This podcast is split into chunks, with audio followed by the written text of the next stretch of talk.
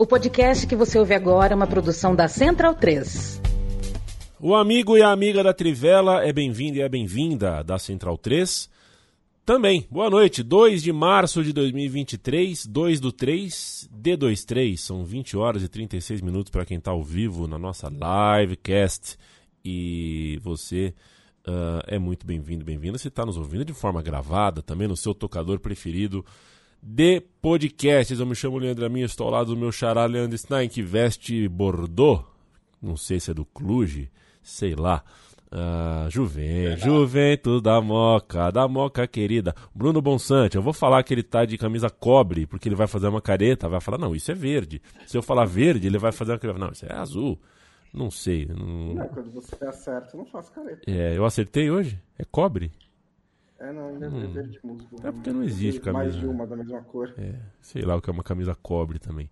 Uh, Felipe Lobo de preto, né? Totalmente de preto. E o Matias Pinto com um time que eu não consigo, não faço a menor ideia de que se trata isso aí. Ah, Santelmo, perfeito. É o Chuco Chaco de la Chacachuca. Né?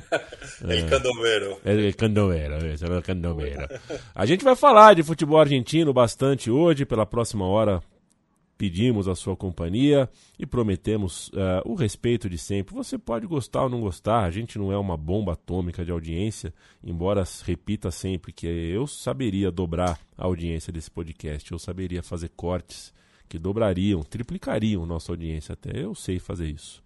A gente sabe fazer isso, mas a gente uh, faz as coisas do jeito que a gente quer fazer e do jeito que a gente acha que é o certo de fazer. Não faltam opções e cada vez maiores e cada vez mais premiadas, né?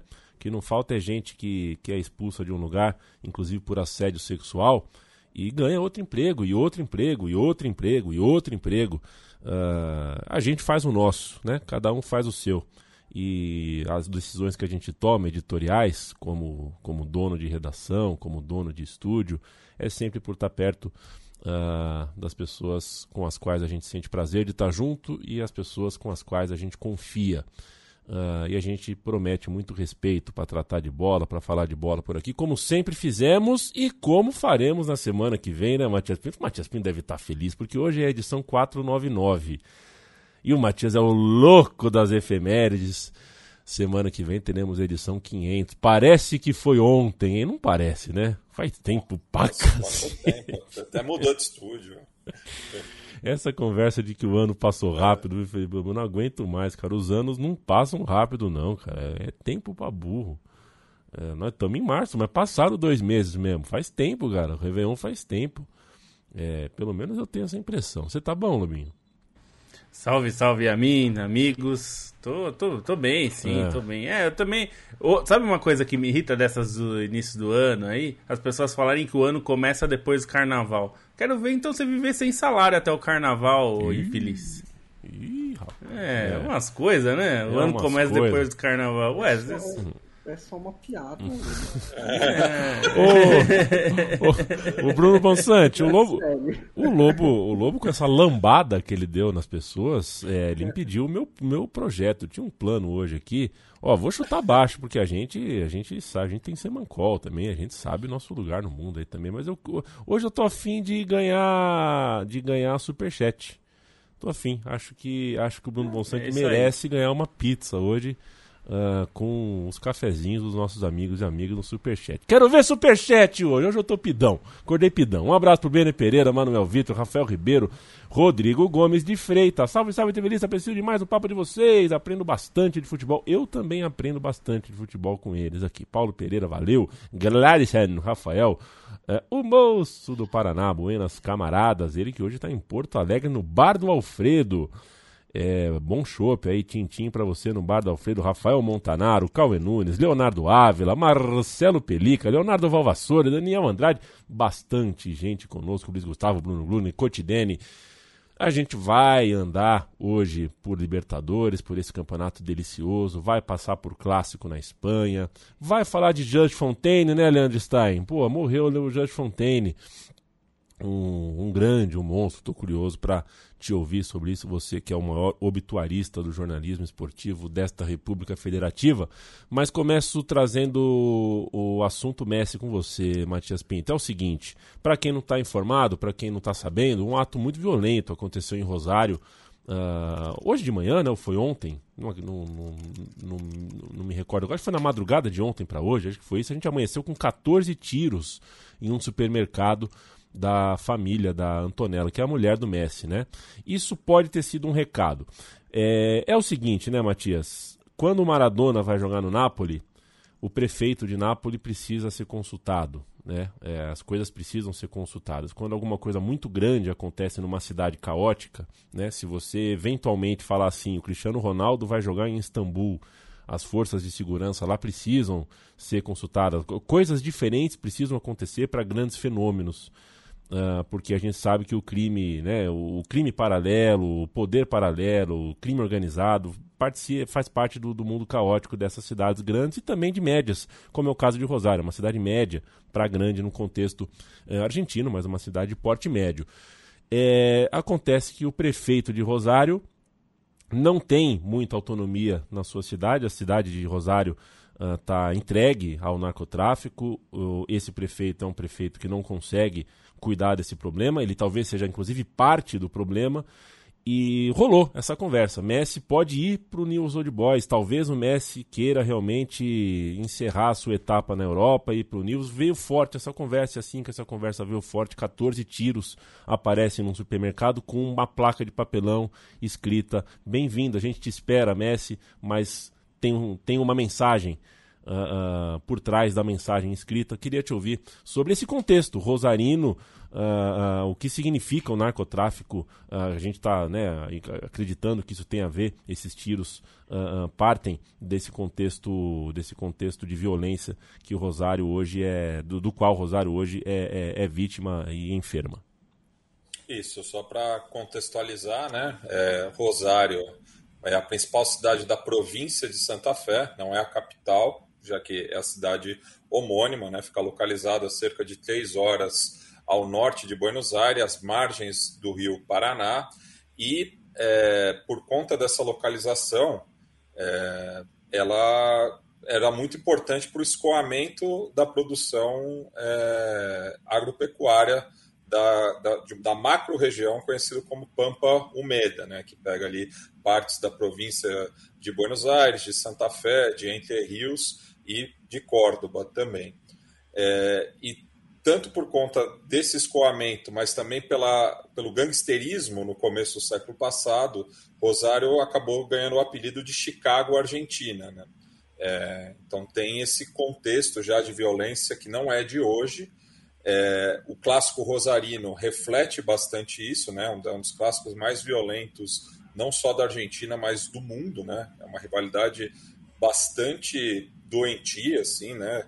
É, lembrando que há, há, cerca de 10 anos, né, quando o Rosário Central ainda estava na B Nacional, era para ter sido realizado um amistoso entre os dois times, e esse amistoso não teve condições de ser realizado por conta da violência desenfreada na cidade, né? O, o, o, clássico ele movimenta muito antes do jogo em si, né? São semanas de preparação e daí tem diversos atos de vandalismo e no meio disso tudo, né, por conta dessa posição estratégica da cidade, é, começou a operar uma, uma, uma gangue, né, um, uma facção é, bastante grande chamada de Los Monos, que tem vínculos com o futebol, inclusive, é, e a, a, a violência tem crescido cada vez mais. E daí as hipóteses né, para esse ato que a gente está repercutindo hoje, né, que atinge a família da esposa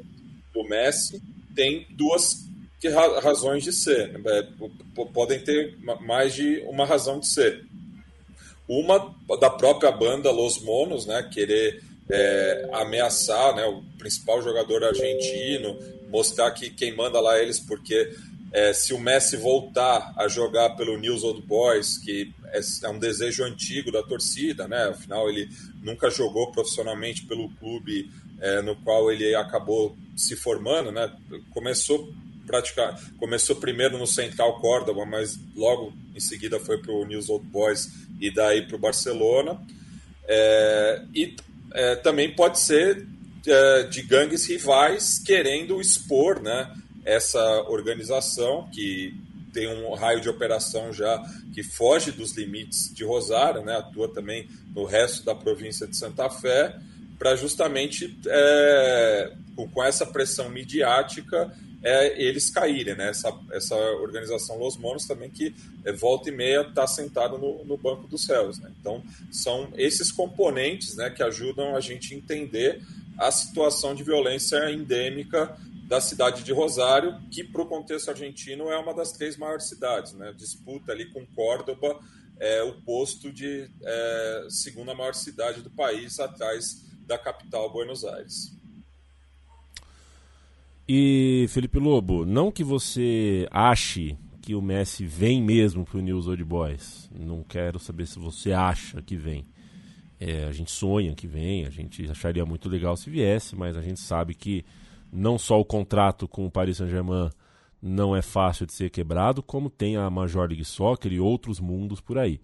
E outras ofertas que certamente chegarão para ele Uh, se ele decidir, né? Ele, ele tem porta aberta em mil lugares, mas independente disso, uh, a gente tem a alegria um pouco tolhida, né? A gente começou a sonhar com isso e eu tenho a sensação que já está um pouco longe, já está longe de novo, né?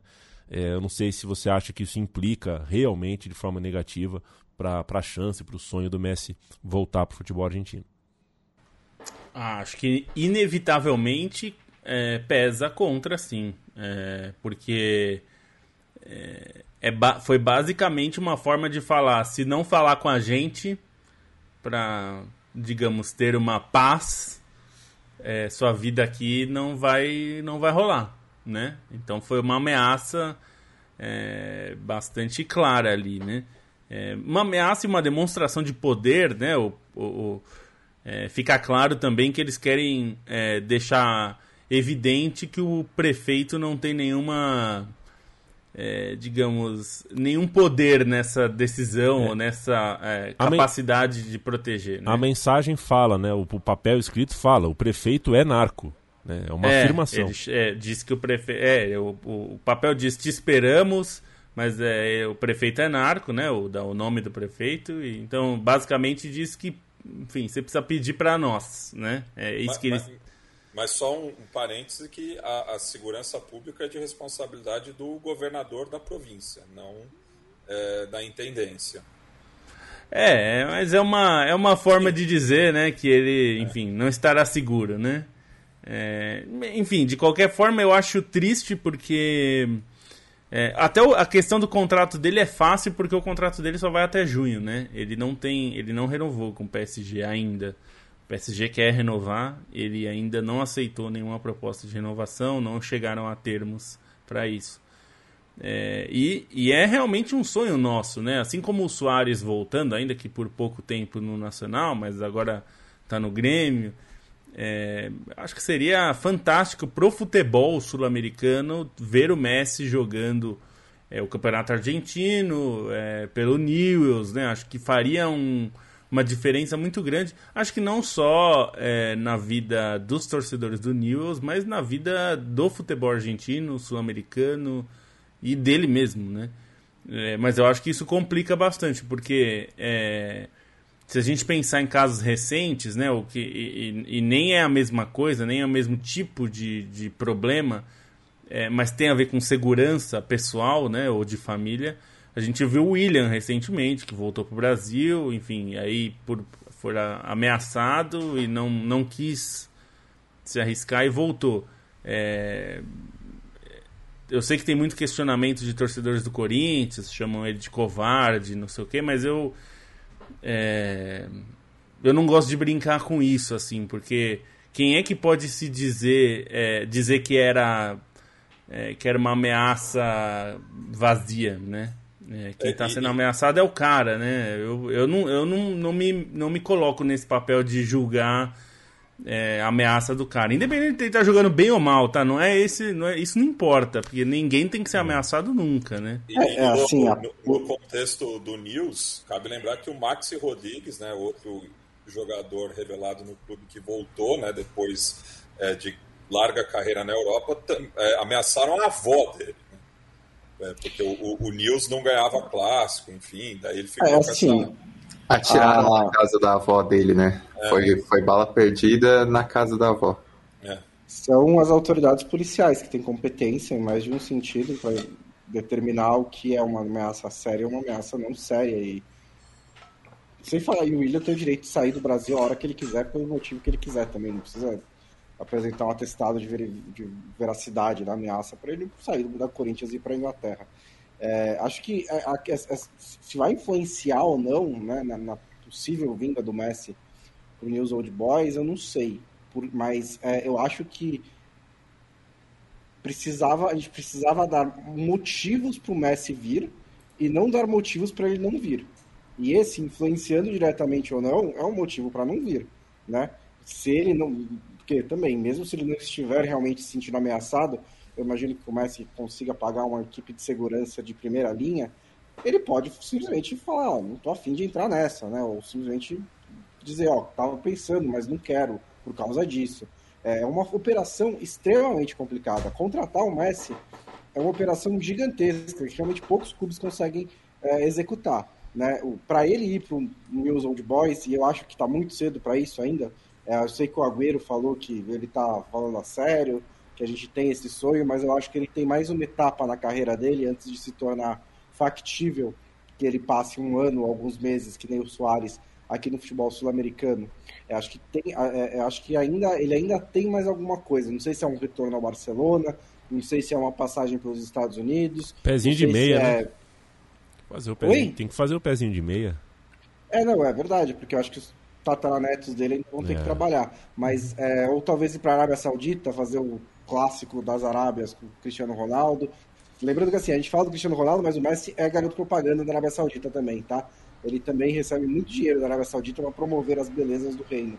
Então ele poderia tem ligação com o país lá também, então ele poderia ir para lá. Eu não sei, eu acho que tem mais uma etapa. Para antecipar isso, Acho que a gente deveria dar mais motivos para o Messi vir, não motivos para ele não vir. É, e, e, e, lembrando sempre que um dos motivos que faz o Messi querer jogar na MLS, evidentemente não é o, a atratividade da liga, mas é e, o que faz muitos jogadores quererem ir para lá é qualidade de vida. Para alguém com esse patamar financeiro, morar numa cidade grande americana é justamente o contrário desse contexto aí é, que a gente está falando, né? Esses é, Mas isso... ele, mora, ele, nunca morou em cidade pequena também, né? Ah, não, não, eu tô dizendo, o que atrai Bom. ele é, é, Porque é diferente é, de, de, Jogando na Europa, né, bom, se ele não sai na rua, né? Não, não sei se nos Estados Unidos ele conseguiria ele também. Ele não vai sair mas... O, o, o, Henry, o Henry dizia que ia treinar de metrô em Nova York, né? O, passava... o Henry pode, o Henry pode, o Messi não pode. É. Assim, já é. outro nível, assim, é uma coisa... É um negócio absurdo. É a mesma coisa, por exemplo, mesmo atores americanos que falam, quando eles vão pra Europa, ao contrário, né? Na Europa eles conseguem sair na rua. Mas se o Tom Hanks estiver andando nas ruas de Londres, ele também vai ser assediado. Tipo, é, é um outro nível. O nível do Messi, acho é. que ele não consegue ir num é, restaurante de... de... boa com a Antonella e é, ninguém vai perceber. De qualquer jeito, existe um fator aí de, é, de, A gente tem que pensar que não é só o Messi pessoa, é a família dele, né? Então, acho que conta também a questão do, dos filhos, né? Da, da esposa. Acho que é natural que se pense nisso né? E, e é, se ele não quiser ficar na Europa, porque obviamente ele só sai da ou do PSG ou da Europa, se ele quiser assim, né? A gente sabe que se ele falar pro Barcelona quero voltar, o Barcelona vai dar um jeito, apesar que o Laporta eu acho que podia ter feito isso antes, mas enfim. Essa é outra história. Mas de qualquer Bom. forma, assim, é, é, isso que o Bonsa falou. Se é, ele tá considerando a sério voltar ao Newells, esse, esse é um episódio que não ajuda, né? É, pode até não atrapalhar, mas ajudar certamente não ajuda. E eu ainda acho que atrapalha, sim. É, então é, é ruim, né? Eu acho que é ruim e eu acho que conta muito negativamente é, para nós, né? É, para nós, América do Sul. é muito triste que a gente vive, porque não é, é, acho que é uma situação que afeta a cidade, né? É triste saber que a gente tem uma cidade das mais importantes da Argentina que é, tem isso, né? É, não é bom, é. nunca é bom. Eu, e, e assim, é, fomos surpreendidos com a notícia de que a família Messi, né, a família Rocuso, na verdade, família da Antonella, tem um supermercado, né? Essa ninguém sabia. É, essa ninguém sabia. Todo mundo devia achar que não, a família do Messi não precisa ter um supermercado no centro de Rosário, mas tem. Galera é, mas é trabalha. é vai saber, né? É, a família dela exato. é de lá também, né? Ela exato. é de lá, os dois são de lá, então vai, o pai dela já podia ser, sei lá, o pai ou a família ser empreendedor é lá, dono de mercado, sei lá. Isso... Ô, Leandro Stein, é, saindo de Rosário, mas continuando no continente, quero um olhar seu Uh, peraí, não, não entendi. Tá, tá apontando pro Bonsa? É, deixa que eu falo. Mas ele nem sabe qual é a pergunta. Eu ia falar de Recopa com ele. Você vê como é que são as coisas? Ah, achei que fosse a é. Libertador. Até fui seguindo é, pelo roteiro, né? É, é porque ele achou que só que estava em ordem no roteiro, você ia seguir a ordem do roteiro, né? Mas... Pois é, pois é. Mas tudo bem. É, Bruno Bonsante, é, agora cartão amarelo pro Landstein. Agora vou. E o cara bobo, Bruno Bonsante? É, já temos 23 minutos de podcast. Hoje, hoje o, o, roteiro tá cheio de coisas e coisas legais. Eu quero. Quero, né? Tem coisa. Hoje eu quero cumprir o roteiro inteiro, mas já fomos aí, já quase metade do programa.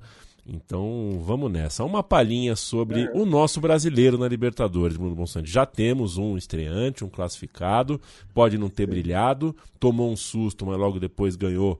Uh, ganhou mesmo uma expulsão, né? O, a expulsão para o jogador do Carabobo não, não se justifica. É um Atlético que roda muito o elenco, tem muita opção para o meio de campo, tem três opções legais ali, pelo menos, para o ataque. É, ainda não tem uma cara, mas está aí, está classificado. Não tem uma cara, mas ganhou do Carabobo. Ganhou. É, e assim, a superioridade do Atlético Mineiro não é uma, um grande urgente né, de, de notícia, mas é, era uma questão de colocar em campo isso. E o Atlético Mineiro colocou melhor nesse jogo no Mineirão do que colocou na Venezuela. É um time que na Venezuela tinha muita posse de bola, continuou tendo, mas mesmo na jogada do primeiro gol mostra é, uma mudança em, em toques mais rápidos, né, troca de passes mais velozes é, como os toques de cabeça que depois terminaram com a finalização do Hulk, que faz uma diferença muito grande no ataque do Atlético Mineiro.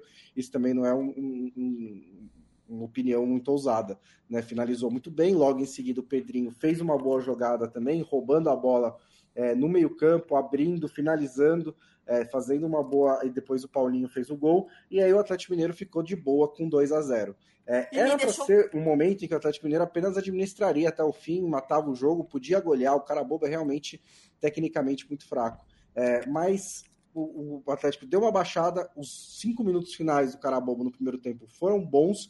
O gol sai de um chute de muito, muito difícil, né, de muito longe, com um desvio, mas era o momento em que o Carabobo estava criando. E aí o Carabobo desconta e o, o jogo fica é, mais incerto, porque o placar tá, foi 0x0 na Venezuela, estava só 2x1 para o Atlético Mineiro, o Carabobo podia encontrar um gol novamente. Aí veio a expulsão, e ainda assim demorou pra caramba, demorou pelo menos uns 20 minutos a mais para o Atlético Mineiro realmente matar o jogo. Então acho que essa é a parte que a gente pode tirar desse jogo e dizer, ó, oh, isso aqui precisa melhorar. Né, o Atlético Mineiro contra um adversário inferior teve dificuldades para matar o jogo para resolver a parada foi conseguir isso só lá aos 73 minutos, mesmo com um jogador a mais. Levando para a próxima fase contra a Universidade Católica do Equador ou é, o Milionários da Colômbia, é uma preocupação que talvez possa custar um pouco mais caro se o Atlético Mineiro não conseguir converter esse domínio, essa posse de bola em chances claras e em gols mais rapidamente. Mas para contra o Carabobo, estava tudo tranquilo. Leandro Stein, o Independiente Del Valle fez uma opção muito defensiva no Maracanã. É, é compreensível para você enfrentar esse time forte do Flamengo. É normal que você, você escolha assim jogar. Toma o gol no último segundo da partida, praticamente. O enredo acabou sendo bem interessante. É, é o campeão, muito se fala do projeto, né? O Independiente Del Valle é um projeto bem sustentável, é um projeto que realmente cabe no bolso, não, não é uma cachoeira de dinheiro, é coisa de médio prazo, de longo prazo, é um clube que sabe o que está fazendo e já tem uma história bem interessante, inclusive derrubando muitos brasileiros, né? De São Paulo a Flamengo, passando por Corinthians, no histórico aí, o Independente do Vale já causou estrago suficiente para a gente respeitá-lo aqui no Brasil. Mas o que fica desse Flamengo daqui para frente, a gente sabe que embora o Flamengo tenha três eliminações no ano, em, inclusive em duas finais e uma semifinal, é tudo torneio curto, né? Torneio de um jogo, de dois jogos, agora o torneio de novo de dois jogos. Talvez a gente não, não devesse olhar para um, uma temporada cujos campeonatos principais têm 38 ou, ou 14 partidas, 13 partidas, é, a partir do que deu errado agora. Mas como é que você enxerga uh, a possibilidade do Vitor Pereira daqui para frente falar: opa, eu preciso mudar, eu preciso mexer algumas coisas. Aonde você acha que o Flamengo deveria mudar? Enfim, que tal para você é, esse machucado Flamengo? Posso fazer ou não para responder essa também? Ou não? Ora, você pode. não, mas é um Flamengo que, que começa a temporada sem muitos caminhos, né? Sem, sem saber muito por onde seguir, porque foi um time muito problemático nas as três partidas de peso que teve nesse início de temporada, né? Obviamente tinha uma responsabilidade muito grande, mas as dificuldades do time em conseguir estabelecer o seu jogo ficaram muito claras. E aí vai de uma escolha de planejamento do clube que foi comprometida, de uma escolha de treinador, de uma própria reformulação do elenco em questão de peças, né? Pensando em alguns jogadores-chave, principalmente a a perda do João Gomes, é um Flamengo que precisa encontrar o rumo e precisa é, entender como é que vai tratar essa, esses três campeonatos per perdidos daqui para frente, né? Porque claramente vai começar as competições mais importantes da temporada sob pressão, Libertadores, Brasileiro, enfim, vai ter uma pressão grande sobre o que esse time vai conseguir é, representar em campo. O próprio Carioca ganha um peso que não deveria ter por conta dessa pressão por aquilo que aconteceu, né? O Flamengo vai ter que corresponder nessa fase final do Carioca, algo que se levasse pelo menos um desses títulos, imagino que, que não teria tanta pressão assim. E um Flamengo que não mostra necessariamente uma ideia de jogo, né? Porque é, essa partida contra o Independente Del Valle, o Vitor Pereira tentou mudar, tentou mexer um pouco no encaixe do time e não deu certo, né? Foi um time que coletivamente é, apresentou pouquíssimo, teve as suas principais jogadas muito na questão do abafa ali no primeiro tempo, né? Muitos cruzamentos e também com um toque ali de, da individualidade do time, mas no geral, assim, da base titular, o Everton Ribeiro foi bem no primeiro tempo, mas os jogadores da linha de frente, no geral, muito abaixo. O Everton Cebolinha entrou bem, Matheus Gonçalves entrou bem, mas ainda assim foi um time que demorou para mexer, demorou para reagir no segundo tempo que vinha sendo muito ruim.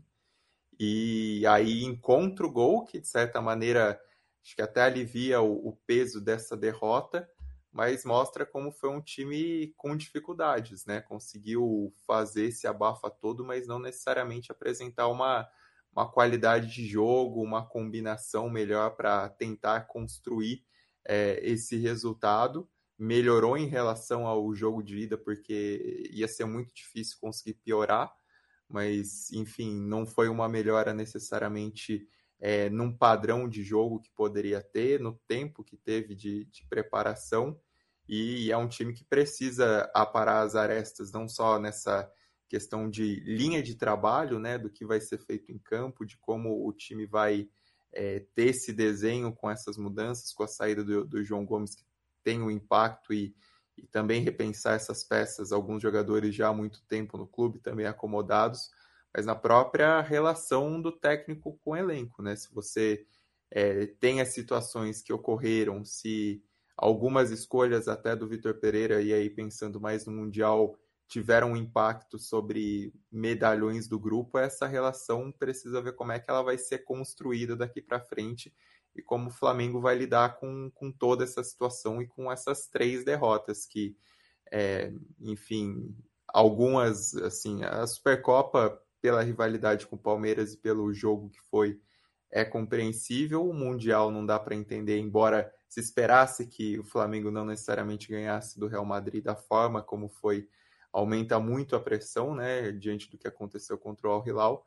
E essa Recopa Sul-Americana, sim, vem de cereja no bolo, né, por aquilo que não aconteceu, para um time que ainda tentou se encontrar e mesmo assim anda devendo muito. Então, é o Flamengo que é, precisa de um momento de, acho que de introspecção já na temporada, não era necessariamente o que, que aconteceria num, num curso normal, mas as decisões da diretoria e a maneira como o time se portou em campo acabam levando a isso.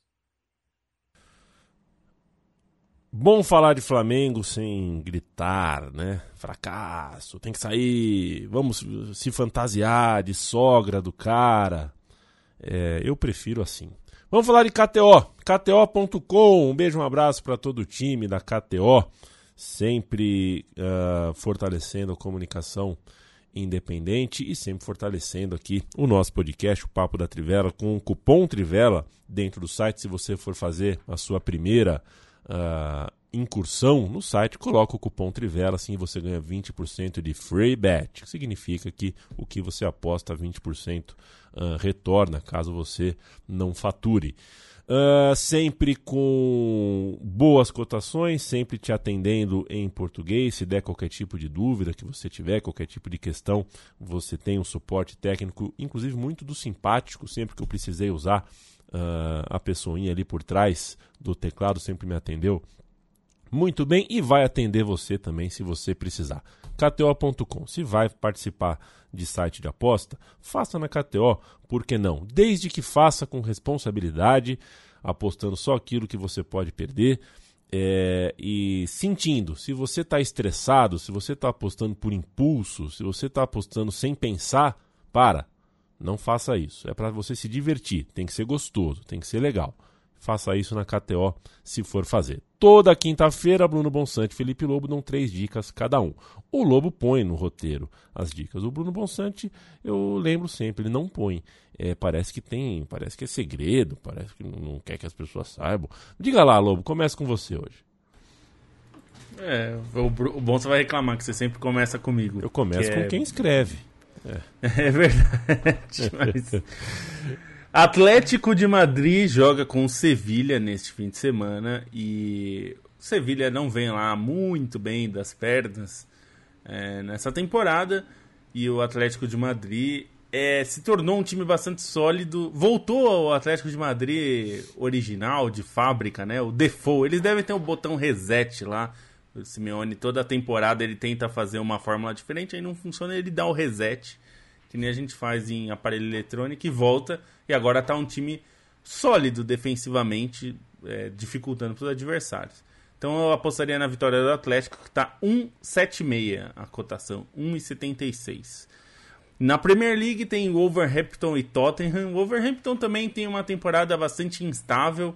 O Tottenham também não é assim um, é, um exemplo de time que, que é confiável Porém, é um time que está lá em cima na tabela, então é mais um pouco mais confiável, ainda que tenha perdido no meio da semana de forma um pouco ridícula é, na Copa da Inglaterra. Mas a vitória do Tottenham está pagando 2,30. Eu acho muito, considerando que o Overhampton também é uma lástima. É, a Atalanta e a Udinese, para fechar, se enfrentam pelo campeonato italiano. E assim, a Udinese é uma defesa que toma mais de um gol por jogo e a Atalanta é um ataque muito bom, embora o time oscile mais essa temporada do que nas anteriores, ainda é um ataque muito bom. Então, a, a, acima de dois gols e meio, tá pagando 1,80, que eu acho uma cotação bastante interessante para esse jogo. São essas três aí. Bruno Bonsante. Bom, minha vez também é duas vitórias que eu acho, não exatamente vitórias, mas são dois jogos que eu acho bem equilibrados e que estão com odds muito parecidas, né? Então, é, mas é, os dois tem dois times nesses jogos que eu acho que, tá, o jogo é mais pró eles, então eu acho que vale a pena pegar a odd desse time porque eu acho que tem mais valor. Um é Southampton e Leicester, é, que também são dois times que estão em ótima fase, mas a do Leicester está um pouquinho melhor é, e está pagando praticamente a mesma coisa. Então, se você acho que vale a pena apostar pro Leicester, mas com empate devolvendo a aposta a 1,86, porque aí se empatar, né, são jogos equilibrados, você não perde nada. E o outro é Roma e Juventus também, acho que é muito equilibrado, mas acho que é mais pro Juventus que pro Roma pela fase dos dois times nesse momento, e o, pro, e o empate devolve a aposta da Juventus é 1,96. E a outra também na Itália é Atalanta e Udinese, over 2,5 a 1,80, também acho que são dois times que podem fazer um jogo com mais do que três gols. KTO.com, acesse e confira outras modalidades, inclusive, não só de apostas esportivas, mas você tem também uh, modalidades como a malandrinha, modalidades como as KTOs, que são tipos de tipos criativos ali de, de mercados. Entra lá, entra lá e confere. KTO. Já vou dar uma vou, vou, dar uma dica bônus. Você que gosta de outros esportes, ah. vai começar a Fórmula 1 essa, esse fim de semana. Ah. Pode apostar no título do Verstappen, vai ser tricampeão, tá 1,61, não é muito alto mas vai levar e vai levar com bastante sobra. Então pode, pode apostar nessa aí. Tá bom, tá, tá bom, tá apostado. Informou, informou Felipe Lobo. É, e quanto a Barcelona e Real Madrid, senhores, eu tava gravando, não pude assistir, mas. Perdeu eu nada. Não perdi nada. Quem, mas quem, per, quem perdeu foi o Real Madrid. Uh, é, né? é ida e volta, agora vai ter que retornar lá, vai ter que fazer a remontada lá em Barcelona. Mas por que perdeu, Bruno Bonsante? Por que perdeu? Por que deu Barcelona 1 a 0 hoje? Por causa da defesa do Barcelona, basicamente. Né? A defesa do Barcelona foi o melhor setor em campo entre todos ali, os seis setores do, do, do meio campo, defesa e ataque dos dois times. A defesa do Barcelona foi a mais competente e conseguiu é, praticamente bloquear tudo que o, que o Real Madrid tentou fazer. Foi um jogo ofensivamente brilhante do Real Madrid também, não teve problemas. O Vinícius Júnior foi o mais participativo, mas também não estava acertando muita coisa. O Benzema muito mal, o Modric também tentou bastante, mas também errou bastante. É, e, o, e, o, Barcelona, que estava desfalcado do Lewandowski, desfalcado do Dembélé, desfalcado do Pedri, é, teve o retorno do Sufati, mas não teve mais... É, se contentou nessa defesa, né? se contentou nessa posição mais defensiva, que nem sempre é o que o seu técnico prega. Inclusive, eu estou achando maravilhoso é, como é fácil né, para o Xavi, quando ele é, não é treinador, ele dizer: não, todo mundo tem que ter a bola, tem que tentar ter 80% de pós de bola. Aí, quando ele virar técnico, ele mete 40% de pós de bola contra o Real Madrid e foda-se. Se dá muito bem com isso, consegue ganhar o jogo, não se importa nem um pouco. Porque na prática as coisas são um pouco mais, mais são um pouco mais complexas. E o Barcelona conseguiu arrancar uma vitória, uma infiltração do QCE que tá, né, chegou de graça, sem taxa de transferência para o Barcelona, não teve tantos minutos assim em campo, mas decidiu um clássico. É, tem até especulações que pode sair, mas tá, tem, sendo, tem sido né, uma peça desse meio campo do Barcelona que é um pouco mais dinâmica, mais chegada na área, é, e foi justamente assim que saiu esse gol depois é, de um erro do Camavinga. É, o, Barcelona, o Real Madrid ainda pode virar esse confronto, né? O Super Clássico é curioso porque não é se você pegar assim na, na história, não, o mando de campo nem sempre faz muita diferença. Né? Você tem vitórias do Barcelona no Bernabéu, tem vitórias, inclusive foi a segunda em três jogos do Barcelona no Bernabéu, tem vitórias do, do, do, Real Madrid no Camp Nou, então o Real Madrid pode no Camp Nou virar esse jogo, tem qualidade para isso. Mas esse é um jogo mais importante para o Barcelona do que para o Real Madrid, porque o Barcelona tem como prioridade o Campeonato Espanhol, mas está fora já de competições europeias, tem só a Copa do Rei para tentar ganhar mais alguma coisa. Né? O Real Madrid tem, ainda está na briga no Campeonato Espanhol, está um pouco mais atrás, mas ainda está na Champions League também, já ganhou o Mundial, né? então está numa outra situação. O, o, poeta diria que na prática a teoria é outra, não é isso, Bonsante? É isso aí. É, eu, eu diria, é. se você tivesse perguntado por que, que o Barcelona ganhou, o bom você ia ter que responder. Não sei, talvez tenha dado um pouco de sorte também.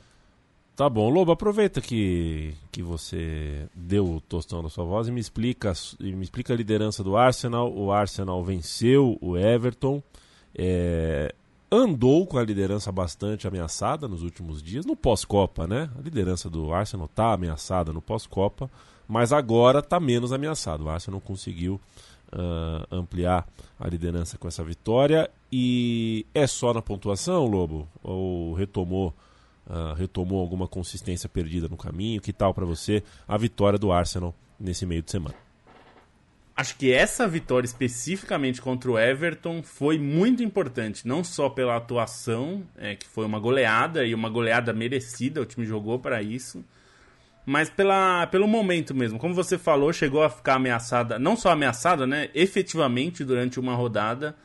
É, o Arsenal perdeu a liderança, ainda que tivesse um jogo a menos, né? É, mas que foi justamente esse que foi disputado agora. Mas efetivamente ficou uma rodada fora e, e, existia o temor que o Manchester City, por ser uma máquina de vencer, né? É uma, uma coisa um pouco impressionante o que acontece nas retas finais do Manchester City nos últimos anos. É, acho que normal, é, é, normal que as pessoas tenham desconfiado e falado: Ih, agora vai ser difícil, o Manchester City vai embalar. É, mas, bom, o que a gente viu depois, o Arsenal sofreu depois de perder do Manchester City em casa e perder a liderança, mas nos dois jogos seguintes, as vitórias vieram, ainda que com alguma dose de sofrimento em questões diferentes. Venceu o Aston Villa por 4 a 2 sendo que estava 2 a 2 até os 45 do segundo tempo, fez dois gols nos acréscimos. É, mas foi um jogo difícil e era o Naemery, né, treinando o Aston Villa, o Naemery que foi demitido do Arsenal, tem toda uma história ali de vingança, que acontece, é normal. É, contra o Leicester, o Arsenal foi bem melhor que o Leicester, mas ficou 1 a 0 só, então é aquele jogo que o Arsenal foi melhor, mas podia ter tomado um gol sem vergonha e perdido pontos bobos, né? Embora tenha sido claramente superior. E, mas esse jogo contra o Everton não só foi superior no, no, futebol jogado, na confiança, no modo como se impôs, mas no placar também, né? Fez um placar que é inapelável, né? E acho que é muito importante para a confiança do time. É um time que é muito jovem, né? É um dos mais jovens da Premier League. É, aliás, é o mais jovem da Premier League em média de idade. E, e, e, é um time brigando por título que a maior parte desses jogadores não sabe qual é, né? Não, jogar pelo título da Premier League. É, tem jogadores, claro, que já venceram no elenco, mas é, como clube, o clube não ganha muito tempo, né? Não ganha desde 2004. É, e acho que para confiança, o Arteta até falou sobre isso, né? Que foi importante essas, esses resultados, né? Essas vitórias seguidas para recuperar um pouco dessa confiança. E agora, acho que além de tudo isso, a vantagem de cinco pontos que passou a existir novamente é, é uma boa vantagem. Não é uma vantagem inalcançável, evidentemente, tem muito jogo, mas é, já é uma distância que coloca é, o Arsenal numa posição de favorito. Quando perdeu do City, eu, ach, eu achei que tinha perdido a condição de favorito que tinha estabelecido. Mas ele recuperou. E isso bastante interessante, até porque o Manchester City, é, embora faça jogos espetaculares e que é, massacre os adversários, em outros jogos tem é, oscilado também, né? Então não é o mesmo Manchester City. Se você me perguntar se eu acho que é possível o Manchester City ganhar todos os jogos até o fim da temporada, eu acho que é possível. O Manchester City é um time capaz. É, mas se eu fosse apostar, eu não apostaria que vai acontecer isso, porque não é o time que tem demonstrado que vai fazer, é, que vai fazer isso. Mas ah, é, ah, foi, foi, bem importante para o Arsenal essa vitória. A vantagem do City é que o confronto direto com o Arsenal é em Manchester, né? É em Manchester. E e desse Mas com cinco pontos, teoricamente, pode perder, né? Não que queira perder aí, mas pode, é. né? E o curioso desse jogo contra o Everton é que acho que do, do, dos quatro gols do, do, do, Arsenal, três foram muito no limite, assim, né? É, passes muito precisos, né? Porque o, o Everton, enfim, é bastante ameaçado pelo rebaixamento, né? Jogou bem fechado no Emirates. É, mas o, o, os gols, assim, foi de uma precisão impressionante a construção das jogadas.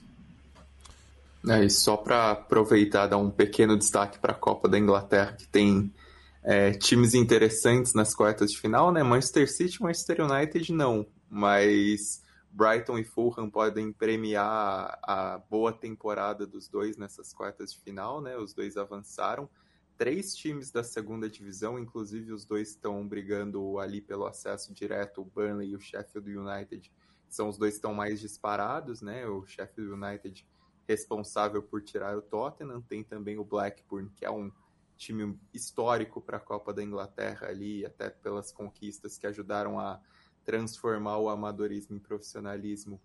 Blackburn tirou o Leicester e. E para a própria Premier League, né? Que, que é um dos primeiros campeões também. É, também.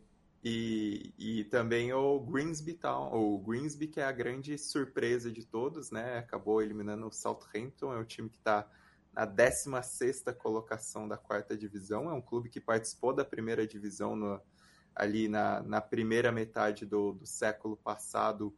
A última participação foi um pouquinho depois da Segunda Guerra Mundial. É o time que foi, chegou a ser treinado por Bill Shankly antes de ir para o Liverpool e volta uma, às quartas de final da Copa da Inglaterra pela primeira vez desde 39 e também é o primeiro time da quarta divisão para baixo a chegar nas quartas de final da Copa da Inglaterra desde 2017, uma grande história e vai ser o, o adversário do Brighton, né? Muito provavelmente não vai ter esse, essa sorte que teve contra o Southampton, foi um jogo bem atípico, assim, a primeira finalização foi um pênalti que foi gol, a segunda em outro pênalti, acabou dando tudo muito certo nesse jogo, mas é um time da quarta divisão que acaba passando e os jogadores comemorando, que o clube tem o apelido de marinheiros, os jogadores comemorando com máscara de peixe, com bexiga inflável de peixe, foi um negócio sensacional. O nosso querido Gladson, aliás, obrigado pelo, pelo café com pizza aqui que o Gladson mandou pra gente. Ele perguntou, não sei se o Lobo, se o Matias quer, querem querem, como é que diz? Responder, né? É, ele pergunta sobre a criação do Conselho de Torcedores do Chelsea. É, do que se trata? Qual é a pauta? Bom, é, é isso é, na verdade, a Premier League é, conversou com os clubes já desde o ano passado para incentivar a criação desse tipo de coisa. Basicamente, o Chelsea vai ter representantes de torcedores, é, de grupos de torcedores, é, vão ser seis vagas para criar um conselho de torcedores, três para grupos organizados, digamos assim. Não é exatamente torcida organizada, tá? São grupos mais associativos de uma maneira um pouco diferente. É, e três vagas abertas a qualquer torcedor que quiser. Você pode se inscrever pelo site, se você quiser. É aberto mesmo.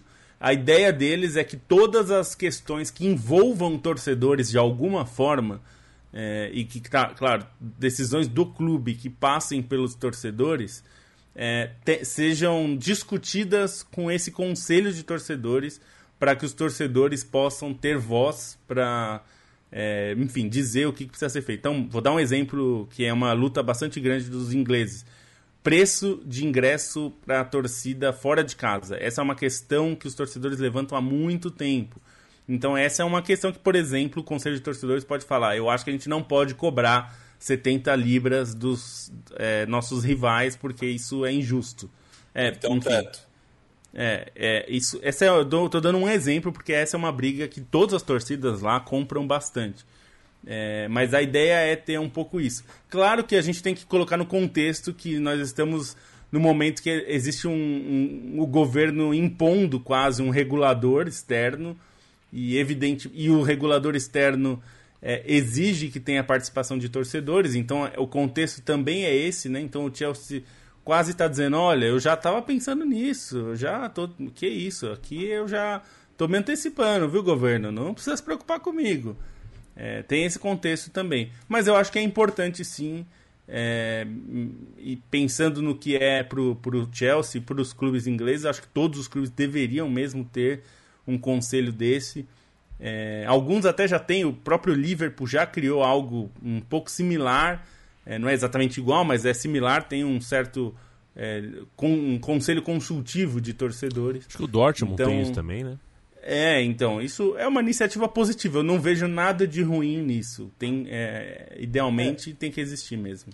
No, depois da, da do colapso da, da, Superliga, né, muitas dessas iniciativas começaram, né, vários clubes começaram a fazer movimentos nesse sentido, é, porque a Superliga é um, uma, uma ruptura muito grande e os torcedores foram os que pressionaram pelo fim dela e eles quiseram passar a ter voz para impedir que ela aconteça no futuro. É, a questão é qual vai ser a influência dos torcedores. Exatamente. Né? pode muito bem dizer, não, beleza, a gente tem um conselho de torcedores que a gente vai ouvir em todas as decisões. E em todas as decisões a gente vai ignorar os torcedores. aí também não adianta. Né? Mas é importante que tenha uma voz, é importante que tenha um canal de comunicação com os donos. Eu só acho engraçado o termo todas as decisões que envolvam torcedores, porque todas as tudo, né? envolve o torcedor. Né? É, qualquer, qualquer coisa tem envolvimento com o torcedor. É. É, tem isso também. Para pegar uma coisa que está acontecendo agora, por exemplo, é, meu caro e a minha, a FIFA está sendo muito criticada por ter escolhido a modelo Adriana Lima para ser é, embaixadora de torcida na Copa do Mundo Feminina. E as pessoas que estão criticando são pessoas que participaram de um conselho da FIFA de futebol feminino, é, dirigentes e pessoas importantes do mundo do futebol feminino que falaram para a FIFA sobre o papel importante de representatividade e tudo mais. E eles estão acusando a FIFA de ser justamente é, não ter ouvido, né? Eles estão usando uhum. essa expressão de ter sido surda, né? A FIFA foi surda, porque a gente propôs e eles pareceram ignorar, colocaram uma, é, uma modelo que não tem relação. Não é por ser modelo, né? É, embora tenha questões nisso também que eles colocaram, mas porque, porque a Adriana Lima, que nunca manifestou nenhuma relação com futebol, nem futebol feminino especificamente, para ser embaixadora de torcida numa Copa na Austrália. Ficou uma coisa 100% aleatória e vamos ganhar mídia, né? Então é um pouco isso. Os torcedores não querem que seja isso. Um conselho que a FIFA vá lá, ouve o que as, as pessoas do futebol feminino estão propondo, ignora tudo e faz do jeito que quer. Aí não adianta. O Irlan Simões defende ela porque ela torce por vitória. o Leandro Stein morreu Just Fontaine. Ele morreu aos 89 anos. É, o moço de Marrakech, né? Corrigindo aqui, quem foi o nosso amigo que meteu um moço de Casablanca? Não, não, não, não, não. Moço de Casa de Marrakech. E morreu. É, jogou pela seleção francesa. Peguei a referência. Pegou, né? Recordista de gols, né? É, faz gol, faz muito gol. É, e fez muito gol, marcou história. É, 13 gols na Copa do Mundo de 1958, talvez um recorde que ninguém jamais vá alcançar. A não ser que aconteça algo realmente para alguém fazer 14 gols numa Copa do Mundo, vai ter que ser bichão mesmo. É, o primeiro convite que eu faço aos ouvintes é para procurarem o, os vídeos desses 13 gols, né? Que eles retratam bem o centroavante que era Fontaine, que era um jogador muito completo, né? Quando você pensa que um cara faz tantos gols, acho que é, é meio natural você pensar um cara que domine muito a área, que faça muitos gols de cabeça, que tenha uma imposição física muito grande, até pensando em outros grandes artilheiros de Copas, né? Que tinham mais essa característica mas ele não, ele era um atacante muito completo, ele não era, ele mesmo dizia, né, que ele não era o mais veloz, ele não era o melhor cabeceador, até por não ser tão alto, mas ele conseguia compensar com muitas outras características, né? Ele era inteligente nas escapadas, era bom nos dribles curtos, até o próprio gol que ele marca no Brasil, ele consegue se antecipar ao Gilmar que estava abafando no pé dele e consegue limpar o goleiro para bater nas redes vazias. Então é um, um, centroavante muito completo que unia todas essas características, que teve esse ápice né, na Copa de 58, quando a França nem era muito cotada e tinha uma base consolidada no Stade Reims e acabou fazendo uma campanha histórica ali, enfim, perdeu para o Brasil por 5 a 2 mas foi uma campanha muito consistente que contou demais com esses gols frequentes do Fontaine ele que não era nem para ser titular, né? O, o titular, o, o René Biar, que era grande amigo dele, acabou se lesionando. E aí tem uma passagem muito emocionante que os dois se reencontram na, na chegada no aeroporto e o Fontaine dá um, um grande abraço e emocionado agradece ao amigo também pelo apoio, diz que se não fosse a desventura dele, ele não, não teria conseguido tudo aquilo. E é um personagem muito lembrado pela Copa do Mundo, mas que foi um jogador excepcional, né? Ele começou em Casablanca, embora nascido em Marrakech, ele começa a carreira em Casablanca, é, começa na US Marroquine, é, é, campeão marroquino, né? No, no, clube que era a grande força dos tempos coloniais, ele já estava num período de ocaso, ele acaba liderando o time para ser campeão nacional com apenas 18 anos, tem uma média absurda de gols no futebol local, e aí é levado para o Rennes, é para o Nice, desculpa, e, E nesse início dele, né, tem toda a questão também, uma questão importante pela, pela origem étnica dele, né, que ele era marroquino, mas filho de um francês, de um funcionário público é, da, da empresa estatal de tabaco e de mãe espanhola, né, ele representava bem a divisão colonial de Marrocos, tinha essas origens, e aí quando ele vai para o Nice, era um Nice já muito forte no início dos anos 50, né, que tinha sido bicampeão francês, ele conquista logo de cara a Copa da França e depois conquista também o campeonato francês pelo time. E aí depois, em 56, o Stade Reims tinha sido finalista da primeira edição da Champions e depois vende o Copa é, pro Real Madrid. E aí o Fontaine chega como um substituto para o Copa e consegue elevar ainda mais o nível dele no Stade Reims, né? Foi artilheiro da Champions em outro vice-campeonato do clube, foi artilheiro duas vezes do campeonato francês, foi três vezes campeão do campeonato francês. Era um fenômeno, assim, os números dele são muito absurdos e, e assim, a Copa não é um, um ponto fora da curva, é mais ou menos o padrão dele, não nessa média de gols, mas ele tem uma média de gols absurda, assim, próxima é, no campeonato marroquino era superior a um gol por jogo, no campeonato francês é próxima é, a um gol por jogo, se não me engano é 0,80. E, e, teve todo esse desempenho, mas uma carreira relativamente curta, né? Porque é, na seleção francesa ele até demorou um pouco para emplacar. A Copa é realmente o ponto de virada. Antes ele só tinha feito cinco partidas pela seleção e aí ele deslancha né, na Copa e depois continua como uma figura muito importante mas em março de 60 ele sofre uma dupla fratura na perna com 26 anos, que assim, é cabal para o fim da carreira dele, né? Ele não disputa a Eurocopa de 60, em que ele liderou a campanha da França de classificação para a fase final, que foi realiza realizada na França, né? A primeira edição da Eurocopa ele acaba sendo um grande desfalque, e aí na temporada seguinte, quando ele volta, ele sofre outra fratura que aí encerra a carreira dele nessas duas últimas temporadas. Ele acaba fazendo apenas 14 partidas. Foi um jogador excepcional, foi uma figura excepcional, assim, muitos elogios à personalidade dele, ao caráter, por ser uma pessoa muito afável. É, tinha essa ligação com o Marrocos que era é, bonita, né? Embora ele fosse francês étnico e isso é, fosse usado até como propaganda, né? Um, um, episódio muito marcante que aconteceu antes da Copa de 58 foram os jogadores franco-argelinos que é, largaram mão da seleção da França e fugiram é, para a Argélia para ajudar na luta da independência, né? Com o time da Frente de Libertação Nacional que levou os grandes astros franco-argelinos para representar essa luta.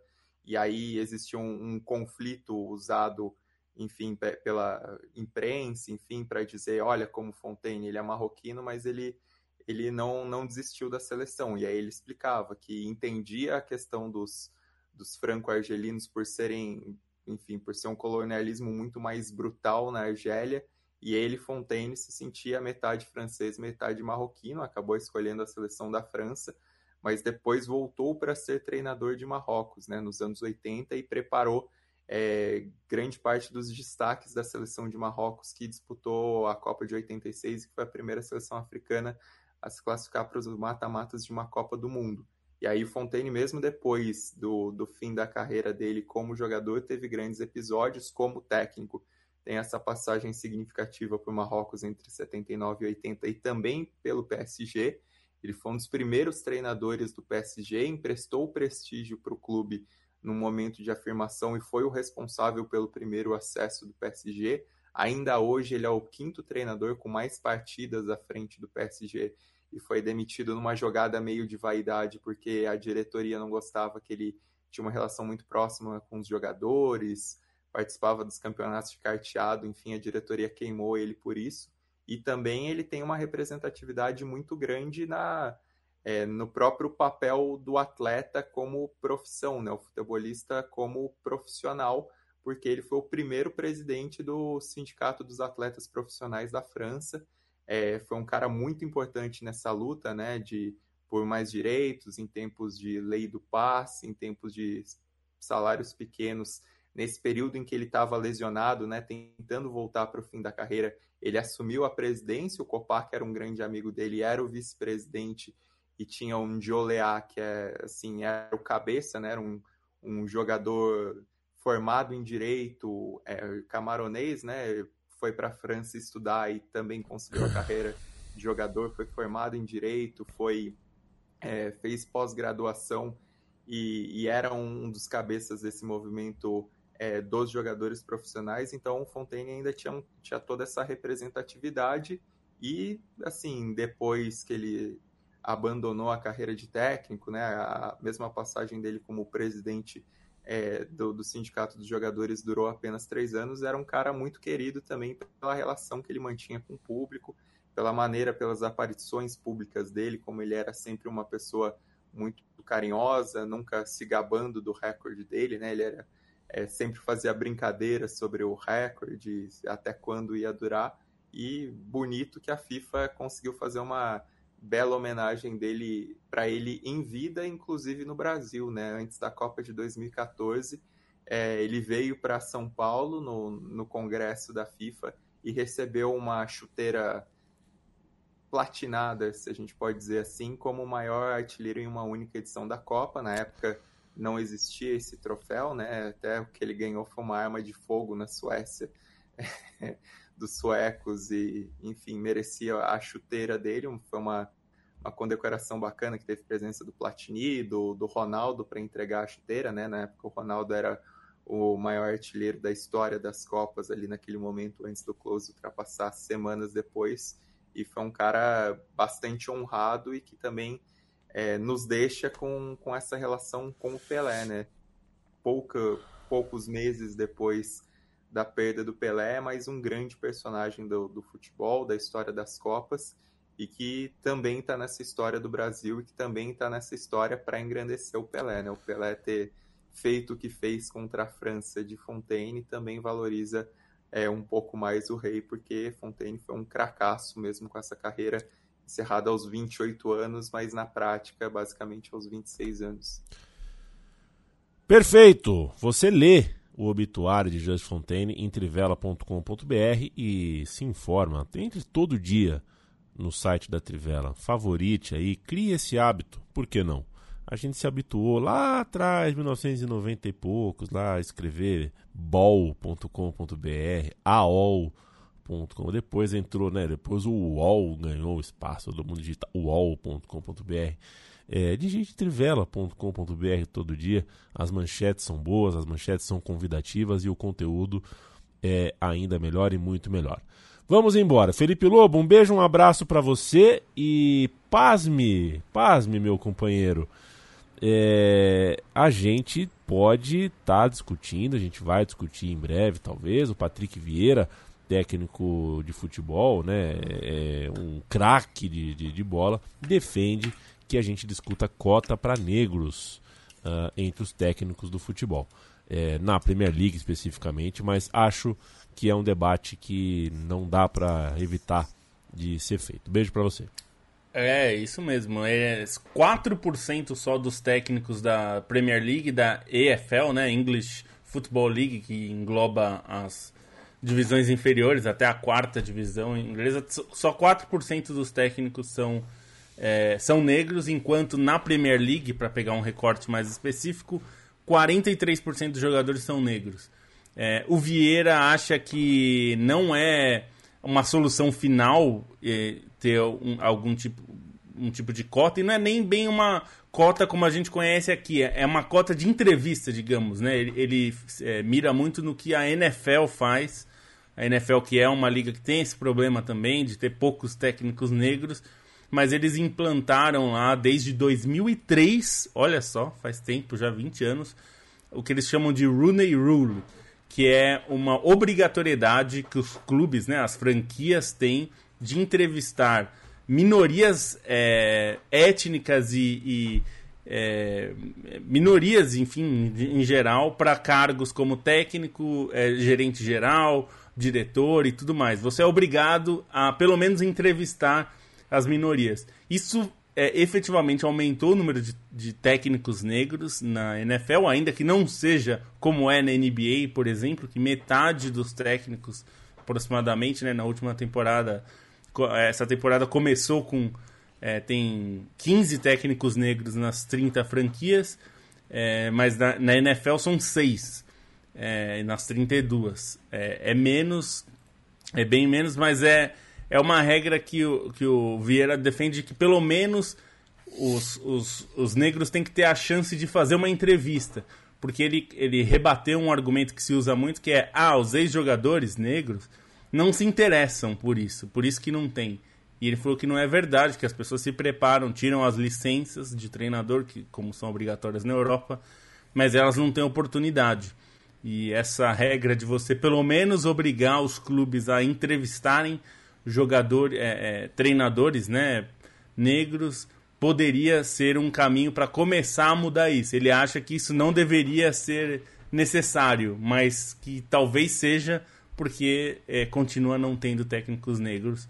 É uma realidade, inclusive, num país de maioria negra como o Brasil, né?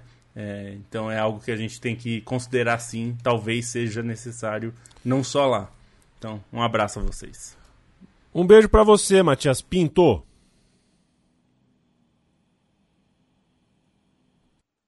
Matias Pinto não me ouviu, pelo jeito. Deu, deu, uma travada aqui, desculpa. Eu mandei um beijo para você. Eu mando você, outro. Você tem educação mando... de me responder, claro, pelo amor de Deus. Mando um beijo também pro Daniel Andrade, que escreveu aqui nos comentários, falou finalmente conseguiu ver ao vivo, cuja e a esposa dele, a Elisa, é amiga da minha irmã, a Joana, então ele convido aqui para um almoço da próxima vez que ela estiver no Brasil, minha irmã que mora no Canadá. Aproveitar também mandar um abraço para o Eduardo, é, ouvinte nosso que eu encontrei na Avenida João Jorge Saad antes do último jogo do São Paulo. Não sei se vocês sabem, eu torço para o São Paulo Futebol Clube. Encontrei com o Eduardo ali na, nas cercanias do Morumbi. E ele falou que era primeiro ouvinte do xadrez verbal e depois começou a ouvir é, o, o Tivela. E a pergunta aqui do Gladson Rafael Nascimento, eu não sei responder. Vou meter a Glória Pires, é, peço desculpas, não, não sei responder. Quem é o maior artilheiro do Maghreb? Beijo, Bruno Bonsante. Acabei de retweetar aqui. É, no fim, foi mesmo a Arábia Saudita quem comprou o Newcastle. Oh! Quer dizer que o Newcastle é, é da é. Arábia Saudita mesmo? Puxa vida, é, beijo. A gente recebeu essa notícia com a mesma surpresa que eu recebia é. de que o Matias é São Paulino, né? É. é. porque. Porque acontece assim, né? Quando o Newcastle comprou, ah, o título, obviamente, uma ironia, quando o Newcastle comprou a Arábia, o, da Arábia Saudita comprou o Newcastle, ele apresentou garantias legais à Premier League de que o governo da Arábia Saudita não seria o controlador, né? não seria o dono do Newcastle. É, isso naquela época já era ridículo, porque o governo, o, o Fundo Público de Investimento, que foi o, o braço do governo usado para comprar a Arábia Saudita, é presidido pelo Bin, Bin Salman, que é o mesmo né, o, governante né, em exercício da Arábia Saudita. É, nesse momento tem seis ministros no conselho editorial, no conselho editorial, no conselho do, do fundo, então sempre foi o governo da Arábia Saudita. Só que eles disseram que não era. Aí, em um processo separado, né? Aí é uma, é uma briga sobre é uma briga sobre golfe que eu não vou entrar em muitos detalhes, mas está lá explicado no texto. É, o fundo que também investe em golfe foi está sendo compelido a apresentar documentos e depoimentos para responder ao é, processo contra o torneio de golfe que ele organiza. E aí, nesse processo dos Estados Unidos, o fundo está dizendo: eu não posso ser o meu presidente, né, que é o mesmo presidente do Newcastle, não pode ser é, é, um, é um, governador, né, na verdade. Tem o presidente do conselho e tem o governador, que esse é o presidente não executivo do Newcastle. Dizendo que não pode ser intimado depor porque é, goza de, de soberania, de imunidade de soberania, né, uma imunidade diplomática de, de, de estrangeiros e que eles são instrumentos do Estado da Arábia Saudita. Então, né, para fugir do teste da Premier League, o, o, fundo não é não tem ligação direta com o governo da Arábia Saudita para fugir de um processo nos Estados Unidos ele tem a questão é o que a Premier League vai fazer porque o Richard Masters que é o CEO da Premier League tinha dito que se, se, se aparecerem evidências de que o governo da Arábia Saudita está tomando decisões no Newcastle, ele, ele, o, consórcio poderia ser retirado como dono do Newcastle. Hum. Eu não sei quais outras evidências ele ainda está esperando, mas eu também não acredito que o, o negócio seja cancelado, né? Então, mas pelo menos eu me diverti um pouco hoje escrevendo esse texto. Boa noite e até a próxima. Boa noite. Antes que Chico Chico Pati me escreva aqui. Onde é que tá passando Fortaleza? Eu não sei onde tá passando Fortaleza. Em canal que eu ponho pra ver Fortaleza. Fortaleza no Paramount. Não, se não assinou, não vai assistir. Mas eu tá quase no intervalo aqui, quero pegar esse segundo tempo, porque oh, tá, tá bom. Mas eu tenho, eu tenho Paramount é. e não tá passando. Não, não é. Procurei no, no aplicativo todo, não tem o jogo. Eu tive que recorrer à boa e velha pirataria. Aí, aí é uma coisa que Bom, você deveria. O meu tem. É, ou você não tá, tá metendo o tiozão é. e não tá achando, Matias, ou é processo. ou é processo. Mas antes disso, vou acompanhar esse finzinho de Sergipe e Botafogo, porque tentam acabar, tentam destruir com a Copa do Brasil. Conseguem, né? A Copa do Brasil hoje está destruída. Mas algumas coisinhas ainda uh, causam emoção, são divertidas. Vamos nessa, gente. É sempre um prazer trocar essa ideia com vocês. Eu amo vocês, Leandro Stein, Bruno Monsanto, Felipe Lobo, Matias Pinto. Vocês fazem parte do, de uma das coisas que eu mais vou ter orgulho de falar que apresentei, que fui host, que toquei na minha carreira com jornalismo futebolístico esportivo. Obrigado pela parceria, pela companhia, pelo respeito pelo nosso tema, pelo nosso objeto de conversa que vocês sempre têm. Semana que vem a gente volta com a edição 500. Isso não é pouca coisa, isso é motivo para a gente festejar e celebrar. E celebraremos juntos aqui falando de bola. Obrigado a você também que nos acompanha, que assiste, seja ao vivo, seja gravado. Igor, Paulo Pereira, Giovanni Freitas, boa noite para você. André Bracilieves, que um abraço, boa noite, camaradas. Chegou atrasado nada. Uh, amanhã ele escuta sem falta. O Ismoléu tá aqui, Antônio Filho. Gente, é sempre um prazer ter vocês. Um abraço pro Caleb, pro Pierre, para todo mundo. Segunda-feira estamos aqui de volta, se Deus quiser. E ele há de querer. Marcos.